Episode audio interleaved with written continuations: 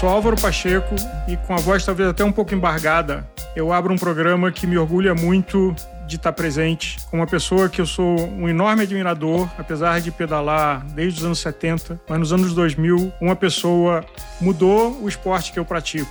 Simon Mothram e a Rafa reinventaram o que a gente entende por vestuário, a cultura do ciclismo e talvez até tornou ele mais inclusivo para quem tinha um preconceito daquele visual brega dos anos 80. Comigo aqui eu tenho uma pessoa que, não menos fã, o Igor Quintela, da IKE, com quem nós já fizemos alguns produtos aqui, que é um grande designer, um grande pensador e não só pela nossa amizade, mas pelo carinho e admiração que ele tem pela Rafa, eu convidei de estar aqui conosco. É, esse programa é em inglês, mas ele vai ter legendas no YouTube e nós não podíamos perder a chance de ter encontrado o Simon e dividir a companhia deles aqui com vocês. Simon, now switching to English, uh, it's a huge, huge pleasure. I think one of uh, milestones and landmarks of uh, Gregario to have here your presence together with Igor Quintela. Very nice to be here. Hi, Simon. Hello, Igor. Simon, something, a quote that comes directly uh, when I think about Rapha is that simplicity is the ultimate sophistication. And I recall your first jersey, which I have the honor to have it here with me from 2004. And I was looking at it uh, again before our recording. It's an admirable first the sport wool, so using a new material or actually a revolution of wool, which was traditional. Second, going black when everybody was the full spec of all colors. Third, using pink on a sport that has a lot of prejudice and resistance and being very conservative. So, as the, the quote says, it's a revolution on its simplicity. What did inspire you? That's very well prepared. Um, you're right. I mean, it is about simplicity, and the best design is about as much about taking things away as it is about adding things. And my pet peeve is unnecessary embellishment in things. So, yes, it's definitely a simple design. The thing that inspired it, though, was it was function and form. Both of those things were important. So, it was function in terms of better quality products. And I used to ride um, fairly enthusiastically not very quickly, but quite a lot.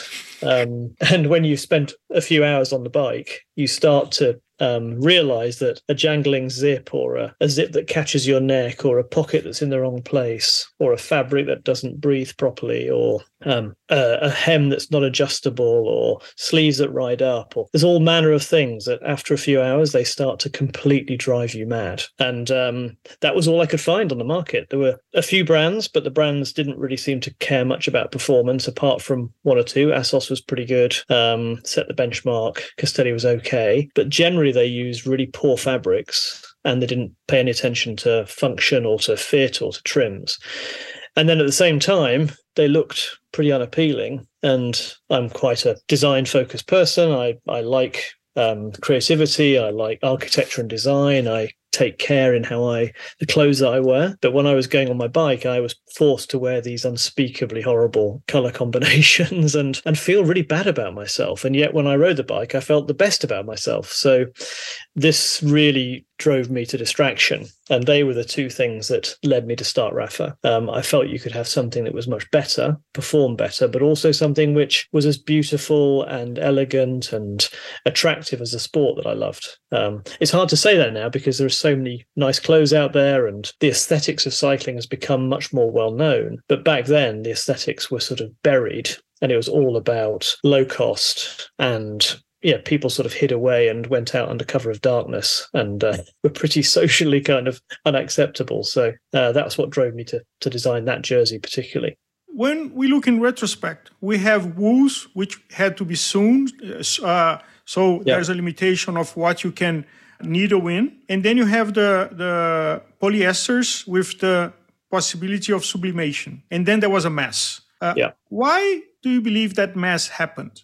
In the uh, design aspect. Yeah, I think it's a classic case of just because you can doesn't mean you should.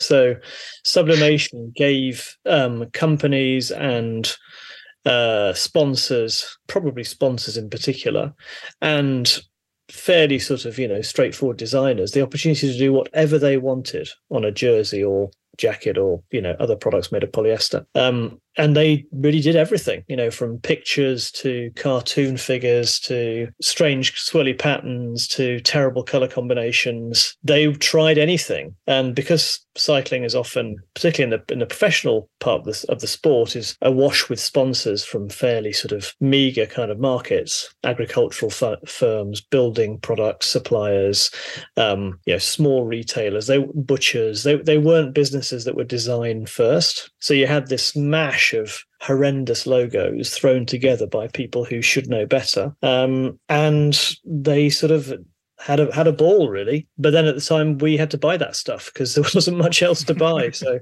I remember buying my Mercatone Uno jersey because I like Marco Pantani and putting it on and thinking, well, this I'm so, I'm not like Marco Pantani wearing this jersey, that's for sure. you have to wear this.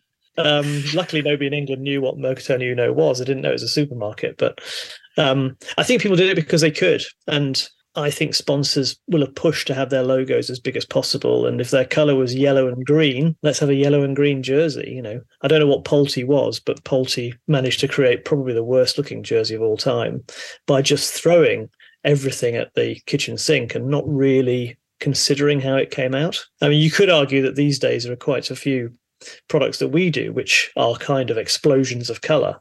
Mm-hmm. But I like to think that with the right designer, you can make complicated patterns and complex color combinations work really well. But if you don't try very hard, then you get the mess that we had in the 90s or at least you intentionally play with the explosion as Rapha did with EF education last year. So right. it's an intentional play. It's not just a, a malpractice. Exactly right. And and we don't always get it right. And I think it doesn't always work for everybody. So and everything looks good on a super skinny, um, honed bronze um, male or female athlete from the Pro Tour. Everything looks good on them. When I put it on, some things look good, some things don't. And one of the reasons we I went for black is that black is a slimming and generally a flattering color to wear, um, whereas you know pale yellow or um, other colors might not work. I mean, I, I wore a we did a team kit with Santa Cruz mountain bikes, an off-road racing team in America, and I was given a kit because Rapha made the kits, and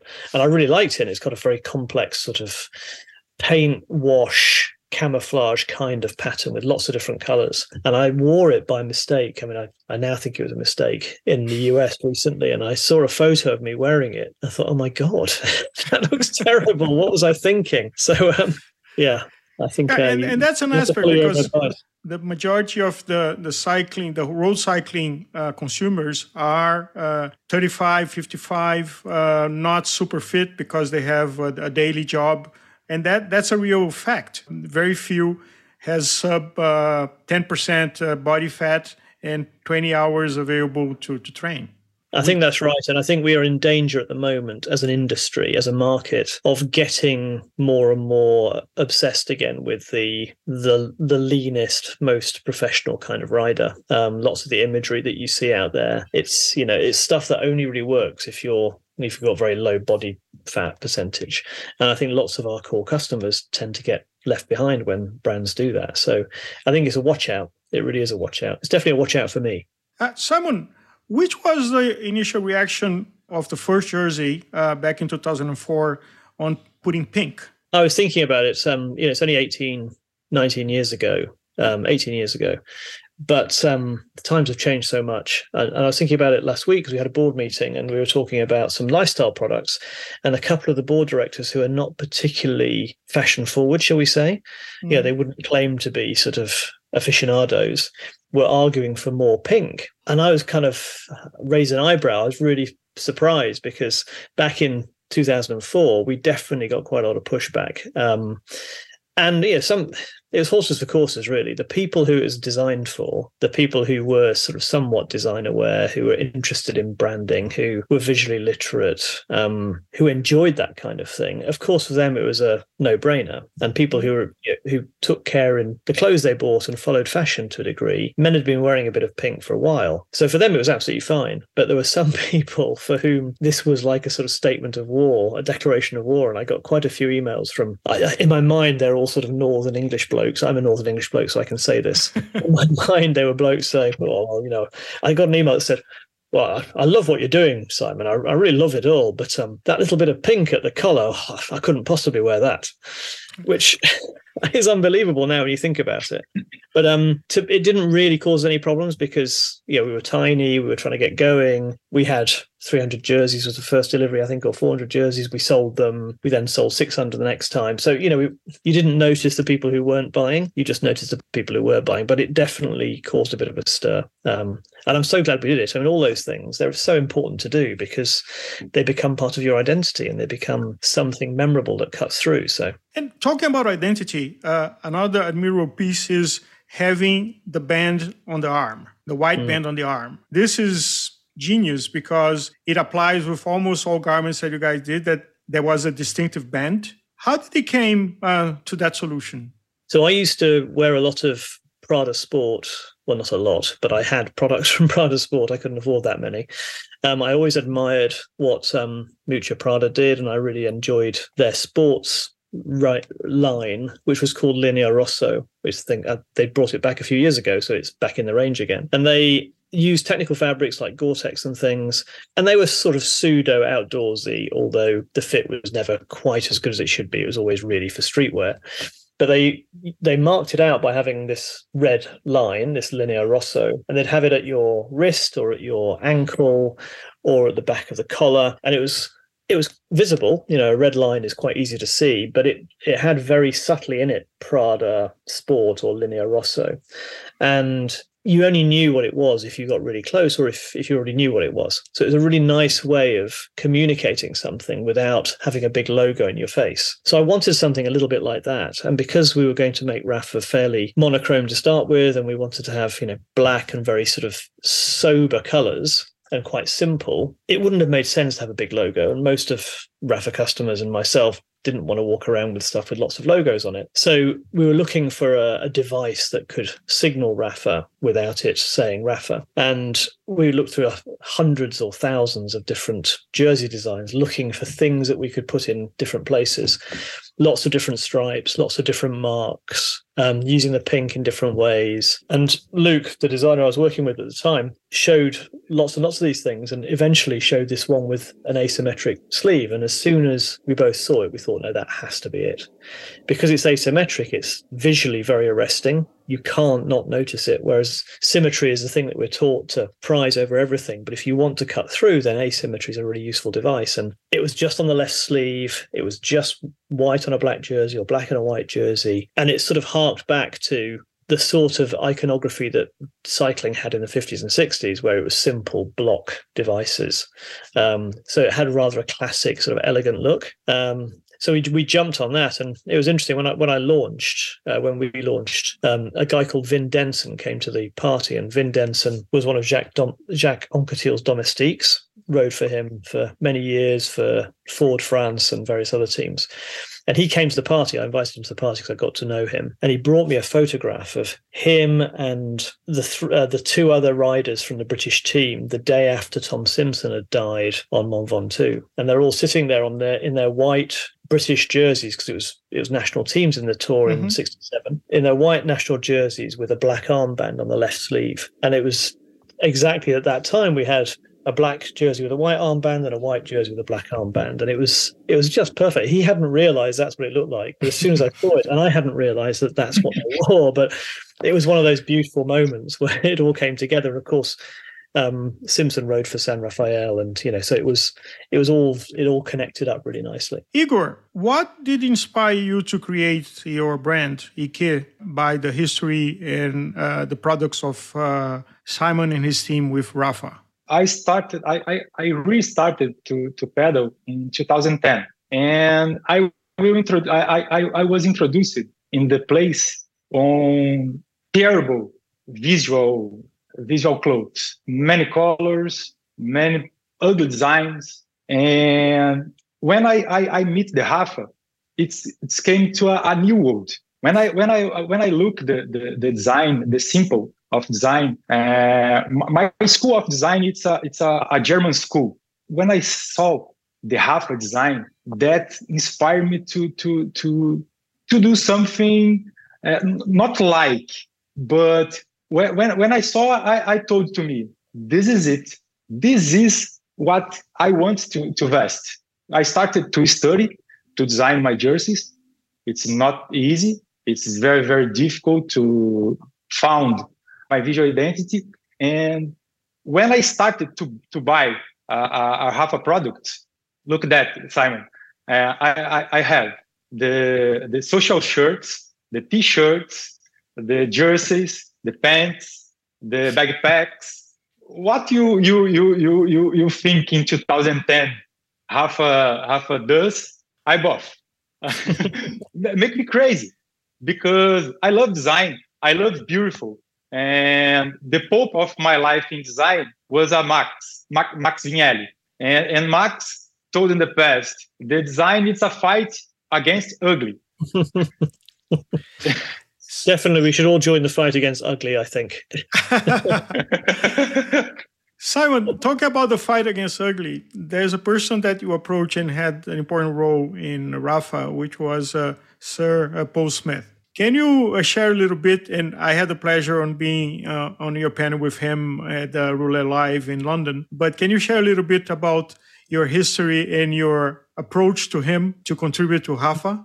Yes, of course. I mean, I, I was a customer of Paul Smith for, well, since the mid to late 1980s. Um, I used to work for most of the 90s. I worked in Covent Garden, and my nearest his his main shop, his flagship on Floral Street, was just around the corner. And so I used to go in there. I couldn't afford to spend there all the time, but I really enjoyed what he did. And the fact that it was it wasn't just nice clothes; it was clothes just delivered in this amazing emporium where he pulled together all these other things and created this wonderful sort of cave of sort of design and creativity. Um, so I was always a big fan. And um, he did an exhibition actually. There was a sort of retrospective of Paul Smith in about 1995 or so, I think, in the design Design Museum in London, which I went to. And he published a book called You Can Find Inspiration in Anything. I don't know if you've seen that book, um, but it was a hmm. beautiful book. Um, and inside it talked a bit about his history of being a cyclist and how he was a fairly active amateur racing cyclist when he was in his teens. He absolutely loved it. He rode all the time, hundreds of miles a week, and then had a horrible accident and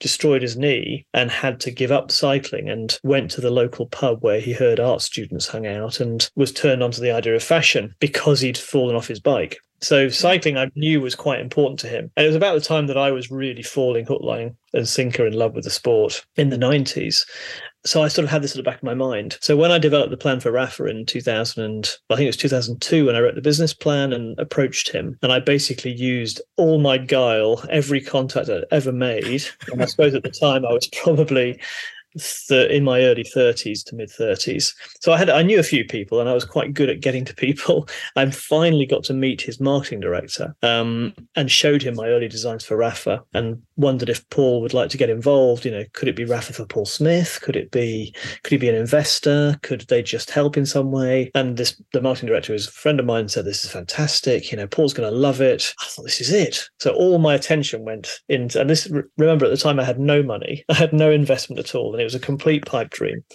Um, he said, All you have to do is get in front of Paul, it'll be great. So, about two months later, I finally got a spot in Paul's diary and went along to his office in Kean Street and, you know, the famous office full of stuff. And I showed him the, the designs and the plans. And we talked about cycling. And he said, Well, this is brilliant. You know, I love it, love it to bits, but I can't help you. I've, I run my own business. I'm, you know, it's a private business and I've got 100 projects. And this would be a passion thing for me and it would be massively distracting. So, I just can't get involved. So, sorry. If I can help in any way along the journey, you know, let, let's keep in touch, but I can't do it. I remember walking out. I told it, reminded him of this at Rouleur Live actually. I walked out of his office and went and sat in a cafe on Kingsway, which is the street next to his office.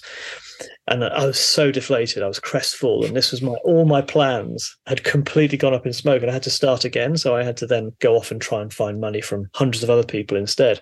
But true to his word, we did keep in touch. And in 2007, we designed our first product together, which was um, a jersey to celebrate the Tour de France coming to London. And it was exuberant and it was ridiculously expensive at 175 pounds, which is now a sort of quite common price for a jersey at the time. It was at least double what anybody else was charging, and it sold out immediately, and it became quite a, quite a thing. And since then, we've done I don't know seven or eight different collections together. I see him every few months, and he's been hugely supportive of us. He always comes to our events. When we used to do the Smithfield Nocturne race event in the middle of London around the old meat market, and we get five to ten thousand people come for the Smithfield Nocturne, Paul would come down just to watch it with us and give the prizes. So he's been he's been brilliant for us. And and the reason one of the reasons that pink is part of our identity is Paul used to use pink quite a lot way before other designers that I was aware of. And he used to use it in his identity quite a lot. He'd have dark grey bags with pink Paul Smith script on it. And I always had that at the back of my mind that pink would be a nice accent to go against the black. So um, it's partly driven by Paul as well. So yeah, he's been part of the journey all the way through. Uh, about, about details, Simon, what inspiration you to create the internal tags of Rapha? The inside, the stories. Yeah. Yeah. Um, yeah, of course, which you know about because you bought the product, but we've never advertised that fact, and it was never a form of sort of sales. It was, it was the idea was it was a discoverable thing um, that once you'd bought the product and you you're riding along and you put your hand in the pocket, or you're putting it in the washing machine and you turn it inside out, or whatever, you come across this little story that connects something about the product and its usage back to the sport and things about the sport that we love. Um, I think it comes from from two things really. One is total passion for what the customer experience should be. And you know, as a customer who, you know, I love being a customer. I'm I'm for brands that I buy, my latest my latest brand that I love is brand called Niwaki, which is a Japanese garden tools brand. I am now I'm going to be their number one customer before too long. I absolutely love I love the sort of the interaction. I love um, the communication with the brand and so I, when building my own brand, I wanted it to be all about the customer and to really celebrate that relationship. So having discoverable, surprising things that just go a little bit above and beyond. We used to always things like the story labels were, were key. We used to put little stickers of H fans on the packaging. We put little postcards in. We did stuff just to create the connection. That was really important. And secondly, Rapha was always in my mind. It wasn't a jersey company or a even a clothing company. It was a cycling company. So it was all about cycling. So the whole th- point of Rapha is to celebrate and promote this sport that we love and that our customers love. So to me, writing a story about something to do with the history of racing, which they generally used to be in the early days, or an aspect of riding, and having that in the product totally made sense because it's just another way of telling stories. It's, it's like having films on your website or having a great Instagram feed now. It's the same thing. It's just we've taken the effort to write them and print them and produce them and stick them in the jersey, even though nobody will, nobody knows they're going to be there. So yeah, it, it just comes from that sort of passion for the sport. It's extra cost. It's frankly, it's a pain in the ass. How often have a, has a designer gone, "Oh yeah, the product's really done, but we just need the story label," oh. and then somebody has to go, and "Now it's not me anymore." So somebody would have to then write the story label and put it in. So you know, it's the stuff that easily gets cut when businesses start thinking about business, not about the customer. But we've kept doing it, and yeah, we've done hundreds and hundreds now. So yeah, that's where it came from. Uh, to me, it's a really good expression of what Rapha is. Is is the story label? You know, more than a, a zip that works in a certain way or the particular design of a cuff or that you know that's all functional and very important but there's the extra care and the extra passion that i think people who get it get it and people who don't get it think it's nonsense. Yeah. That's why i like it because you know it's nonsense probably aren't right for us so. Simon uh, of many things over the decades that caught my attention and kept me a loyal customer of Rapha was bringing back and making homage of a past, like the the jersey of the hundredth Tour de France, mm-hmm. Which I didn't have the courage to use. It's on my my closet because I just scared or damaging it. And actually, Igor has a story because he has also the jersey number one that was spoiled uh, on the laundry. Uh, so he lost his uh, his black uh, edition one. And and with my 100, 100 year Tour de France, I don't even want to have this risk with the front pockets. Another one is on uh, Andy Hampsten, uh, the the full set which I bought. How, how come the inspiration on honoring the past but bringing with modern materials, updated, fit as as the, the narrative of Rapha I'm, I'm trying to think back to why, in the first place, that was so important to me. I think it comes back to my own journey into the sport. So, you know, I started riding in my 20s properly and really fell in love with it in my mid 20s. Um, and at the time, you had to search quite hard for information about cycling because it was quite niche. You know, it wasn't you didn't see it in the newspaper.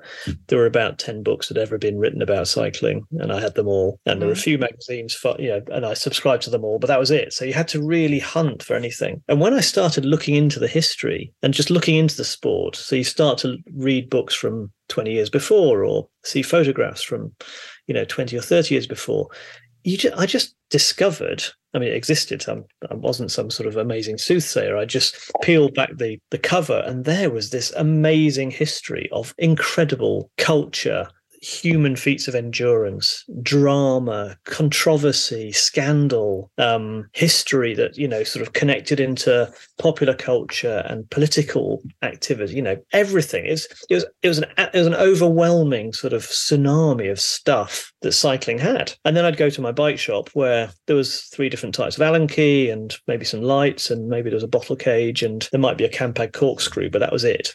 Mm. So I, I, I was just more and more drawn to the fact that there was this glorious culture in cycling. And of course, you know, racing today, well, we're lucky the last few years has been amongst the best years ever, probably for bike racing. It's been phenomenal. We've got so many interesting characters in the mm. sport and there's great rivalries and things.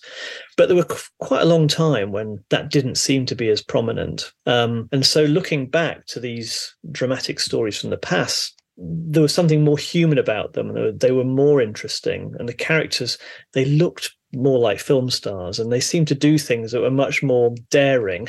Um, and they and they probably did do ridiculous feats of endurance compared to the riders today where everything's much more controlled and they go faster but they're professionals. In the old days they were professionals but they you know they were forced still to do horrible things. So it revealed this more truths about the human spirit, I think, than you could easily see behind sunglasses and helmets of the riders today. Um, so there's a there's a visual cultural sort of um, library, and then there was also all the stories. And we know now that lots of them were either embellished or exaggerated or made mm-hmm. up in some cases but that kind of doesn't matter, does it? It's um, I think Tim Krabbe wrote about it in The Rider, which is obviously the greatest book ever written, um, as well as being the greatest book about cycling ever written.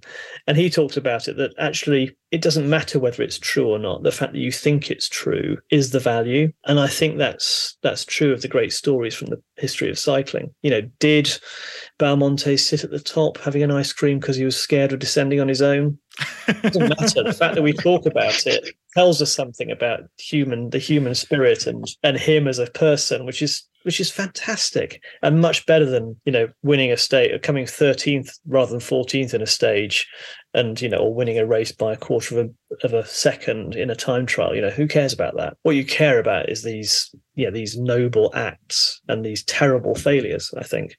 So I I just fell in love with it, and it was just I mean, it's amazing really when you stumble across those kind of reservoirs of of joy and interest. I mean, this is the only time it's probably happened in my life that I've discovered this thing, and no one else seems to know about it. So I read all about this stuff, and I became a bit of a sort of expert in the history of bike racing, um, even though, and, and it made up for the fact that I didn't ride a bike professionally. You know, I wasn't a racer. Mm-hmm. I didn't have all that credibility. I, people weren't going to listen to me because I was a really good time trialist or I'd won a stage of the Tour of Britain or anything like that, or even raced for my local club. But they could listen to me because I understood what the sport had been about. And I do think one of the reasons Rapha succeeded is that as a cyclist, I was pretty useless, so I could identify with most customers. most of us are, like most of us. yeah, so you know, I wasn't going to talk down to any customer because I'm the same, but I also had this deep knowledge of the of the sport that came through studying the history. So I could and things like the Andy Hampsten celebration jersey and Pantani when we did a jersey to celebrate, well, not celebrate to commemorate ten years since he died. Those kind of things, I could bring something genuinely different to the customer that they didn't know about. And I couldn't talk about their FTP or any of that stuff because my FTP was as low as theirs. So, so it's a nice combination, I think. On, on narrative, one of the many things that caught my attention is uh, the Rapha shops starting in Soho, London, having the truck having the cafe nearby, not having the pressure for you to buy something and get away. How did the inspiration of this uh, experience build up? Yeah, I had. I mean, we were always direct to consumer, so we, you know, we started online, and originally I thought we would be a mail order catalog business because the internet didn't exist when I was first putting the plan together, um, or it didn't exist. E-commerce didn't really exist, but by the time we launched, it was clear that we had to launch as an e-commerce business. So it was always direct to consumer because I wanted to have that relationship with the customer, and we worked with some shops because they were particularly good, they were exceptional and they were good friends of ours. But we it was only ever a few percent of our sales, so it was all about having a relationship and an experience, a shared experience with the customer. And we did lots of lots of events where we'd go out and be where they were. So we'd always go to the Étape du tour every year, for example. But before too long, it became. I, I really thought there's an opportunity here to do to have a physical expression of the brand. And it's one thing to turn up with a, an H van and some easy ups and some furniture and a TV and in a field in the south of France and be at the Étape for about two days. Mm-hmm. Um, it's different to have a place where people can come all the time to sort of connect with the sport through your brand. You know, what a brilliant thing to be able to do. And uh, I didn't think we could do it for quite a long time because we didn't have enough funds to do it. And so I actually start, and I, did, I, I, thought it might be a distraction. So on the side, I wrote a business plan for a cycling cafe chain and mm-hmm. I registered a trademark. and eventually I thought, this is stupid. I shouldn't do this as a separate business. This should be Rapha doing it. You know, it totally makes sense. So I persuaded my board to invest in initially doing three pop-ups. We did a pop-up in London, one in San Francisco, and in fact four, one in New York and one in Tokyo. And we used those as a sort of test case to see if this thing could work. And the idea from the start was yes, you could come and see Rapha product, but it was as much about seeing cycling as it was seeing Rapha product. So the first uh, pop-ups we had exhibitions of bikes from the Tour de France. We had film nights. We showed the racing every day, which of course we'd done when we first launched the brand in um, the Truman Brewery mm-hmm. in East London. We'd shown the tour every day and illegally and got away with it. but it was, a, it was a place to come in, have a good coffee because we knew coffee was important. Um, and just share time with us, looking at great stuff, watching racing, talking about racing, talking about cycling. We did rides from the pop ups, we did races from the pop ups. So it was very much what the the clubhouses are today. That was the pop up. To be honest, they were less focused on product and retail than they are today, um, and they probably work a lot better now because we can afford because we mm-hmm. sell more product. We can afford to have the clubhouses, whereas initially they were more of a form of marketing, I suppose. But it just all it was all instinctive. It all made sense to me as a customer. That's what I'd like to do. If only there's a place where I could go and watch a bit of the Tour de France with people who are like minded and not feel like a social leper. And if you think back 15, 20 years, when I used to watch the the racing, there wasn't very much. So I'd record it on VHS and then I would sit and watch it later on in the evening, which you probably have to, well, you may have to do in Brazil anyway these days because of the time difference but I'd watch it on my own in a darkened room. It was so depressing. It was such a sad experience. and yet I wanted to sort of sell this, you know, promote this sport to the rest of the world. This is something brilliant. And yet here I am on my own, like a real sort of you know, loser watching this sport.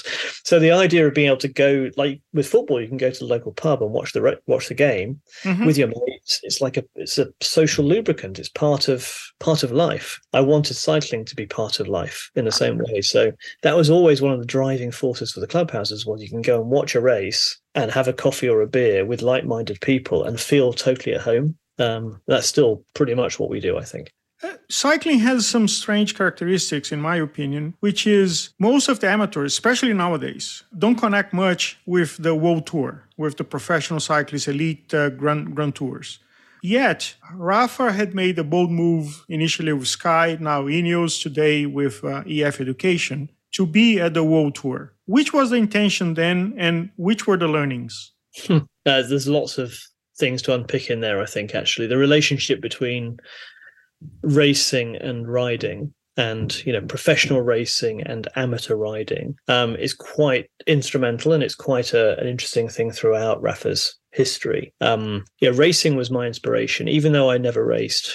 I was always, you know, a rider, but I was inspired by racing, and it was and the culture that I read about and that I fell in love with. It was racing culture. It wasn't stories of people going off bikepacking or you know taking their bikes across the Himalayas or whatever. And those stories kind of did exist, although they were quite few and far between. The thing I fell in love with was racing because it, racing was like the the sharp point, the sort of the polished expression the extreme expression of what I went through as a rider. Everything I went through, they seemed to go through, but times 10 or times a thousand. Mm. Um, and it, it sort of brought to life what I, my, my experience and put it into sharp relief. And, and by having that relationship to it, it made my own riding in some ways more enjoyable. And I don't know if that makes sense or whether you ever feel that yourself, but you know, if I'm riding through the hills near my house mm-hmm. and I'm struggling or whatever, there's, there's a feeling you get and, and, it's not something that's in my in my mind's eye. It's at the back of my mind. There's something that I'm thinking about Pantani on Les Deux Alpes or you know one of these events, not because I'm a sort of schoolboy who just wants to celebrate my heroes, but because I've watched those people suffer, and you sort of think, well, yeah, I can go up here a bit faster because I know they've done it too. So there was always this this interesting relationship between racing and riding. Um, but of course, we couldn't really do racing to start with because there were three of us when I when I started the company, and neither of us raced. None of us raced, and we had no credibility. So we would talk about racing, and we'd you know, I'd studied it so I could talk about it, but we were a long way from it. And we we started a team with Condor Cycles in 2005, and that was our first step in a friend of mine who who hoodwinked me into doing it while also hoodwinking the owner of Condor into doing it at the same time. So he sort of he made us do it together, and we started to build a bit of knowledge about racing. And then this whole Team Sky thing meant that we could get into the World Tour, which of course, as a fan of racing, was unbelievable, totally unbelievable. I think now, and lots of our lots of our sort of more interesting competitors who are much smaller don't do world tour racing because it's expensive and you're right lots of customers don't watch racing. They might watch the tour or, or flanders or roubaix but they don't watch racing day in day out like i do. Mm-hmm. so yeah they can save money and put it into you know making all the products look much nicer and having some epic shots of people riding in the rain or whatever which is what we used to do. But i still think that the sport is has a really important role to play and i still think that the racing is the perfect expression of what riding is. And for us to be involved in it, I just think is a sort of statement of faith that we have to do it. And I also think, you know, the, the R&D you get out of it is pretty amazing. Now, it used to be that when we first, the first Rapha products you could buy, and for the for quite a long time, the professionals couldn't get products as good as that in their team kits because mm. the team owners didn't care about that stuff. You know, well, just cost. They were cost driven. Exactly. If I can get a jersey for twenty pounds, not thirty pounds, I'll get it for twenty pounds because it's just about putting logos of the sponsors on. It's about logo visibility, not about performance. Mm-hmm. The last ten years has been a massive improvement, and now the pro racers get amongst the best gear. Not always the best, but they get pretty good stuff, and it's well fitted, and it's done in. It's great for aerodynamics. It's all polished in the wind tunnel, so so you do get really good R and D from working with the teams, um, which you didn't used to do. But for me, it's much more of an emotional thing than the technical r&d it's about being connected to the highest levels of of riding and that's why i'm so passionate about making racing more interesting and solving the problems of racing because the fact that millions of people don't watch it i think is a terrible scandal and we shouldn't be happy with that. We shouldn't be happy that hey it's paris-roubaix again and we love paris-roubaix fewer people watched it this year than last year you know and we're all getting older. So yeah. if we want people to watch it in 20 years, we better do something about this. Um, or, or even other sports like uh, now the, the cyclocross uh, season. I, am personally amazed. I have a lot of fun watching cyclocross. I cannot even imagine to do one lap that those guys do. Uh, imagine uh, four or six. I totally agree. Cyclocross is my personal passion. I watch it uh, this time of year, obviously, it's twice every weekend. You watch it both days. Um, they are, in many ways, it's it's the most accessible form of bike racing because it's on for an hour. They tend to take their glasses off because it's so muddy, so you can see their eyes. So they're human beings, and they do all the interviews pre and post, which you don't get in road racing very much and there's rivalry. They're all racing each other at the same, you know, the same people every week, um, and they're technically brilliant, but also they fall off and crash, and it's so exciting, isn't it? I think it's yes. perfect. It's the perfect form of cycling for the modern world, or it could I, be. I, completely agree. In uh, looking forward, on your experience, on your authority, uh, where do you see heading the, the garment industry of cycling for us, for normal normal beings, FTPs? Yeah, I think it's getting harder to have dramatic revolution in innovation in the way that performance products work. I think you know, we're now getting to the point where if you really want a dramatic gain in aerodynamics, it's well, it's probably going to be illegal what you do. Yeah, we've tried, we've looked at all sorts of ways of improving aerodynamics, and there are some brilliant things you can do, but the UCI won't allow it. So I think from an innovation point of view, yes, fabrics can always get better and trims can always improve, and things like zips has been virtually no innovation for 20 years, which is a scandal. So zips is one place I would look, but there aren't many where you can look for step changes in performance. I think what's much more interesting is making products that are just more wearable and more versatile and not having to compromise in the products that you wear. So, you know, I'm lucky I can wear Lycra a lot because I'm I'm semi-retired and I ride my bike every day and I'm perfectly happy wearing Lycra shorts. And because I am who I am, I can go into the clubhouse and people don't laugh at me. But for most people, wearing Lycra shorts is still a bit of a compromise. And I think there's innovations in fabrics and we're learning that there's ways of making products that are much more versatile than traditional sort of, you know, skin suits and what have you. So I think we're going to see a lot more crossover product and people being a bit more loose with what they wear, a bit more creative with what they wear. So they don't just follow this uniform of color block jerseys and black bibs and, you know, a certain kind of shoe. And we all now wear white helmets and white shoes and white socks, which of course is correct, but, but it's pretty boring, isn't it? Yeah. So it's, it's lack think, of creativity. And I think uh, fear of risk, of taking a risk. Uh, a few weeks ago, I bought a, a plum bib chart and I decided to use it. I had a lot of fun, but people were kind of looking at me.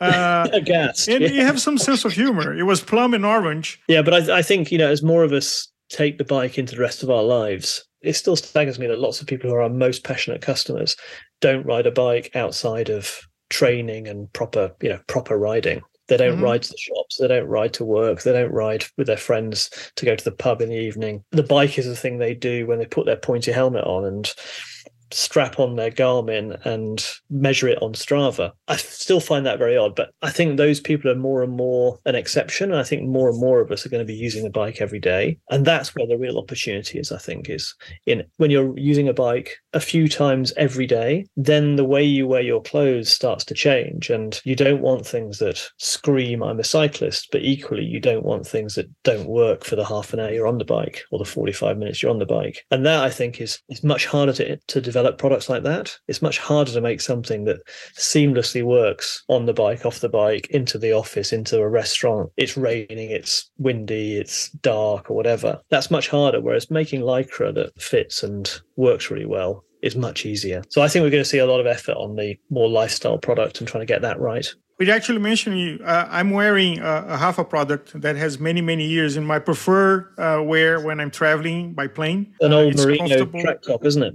Yeah. yeah. the Merino track. And it's long lasting, I think, uh, represents. But my question is there were some votes on the best design of a professional team over time, and some had voted the La Vie Claire Mondrian jersey. In your opinion, which, if you had to pick one jersey that you think was the nicest design as a pro team uh, jersey, which would that be?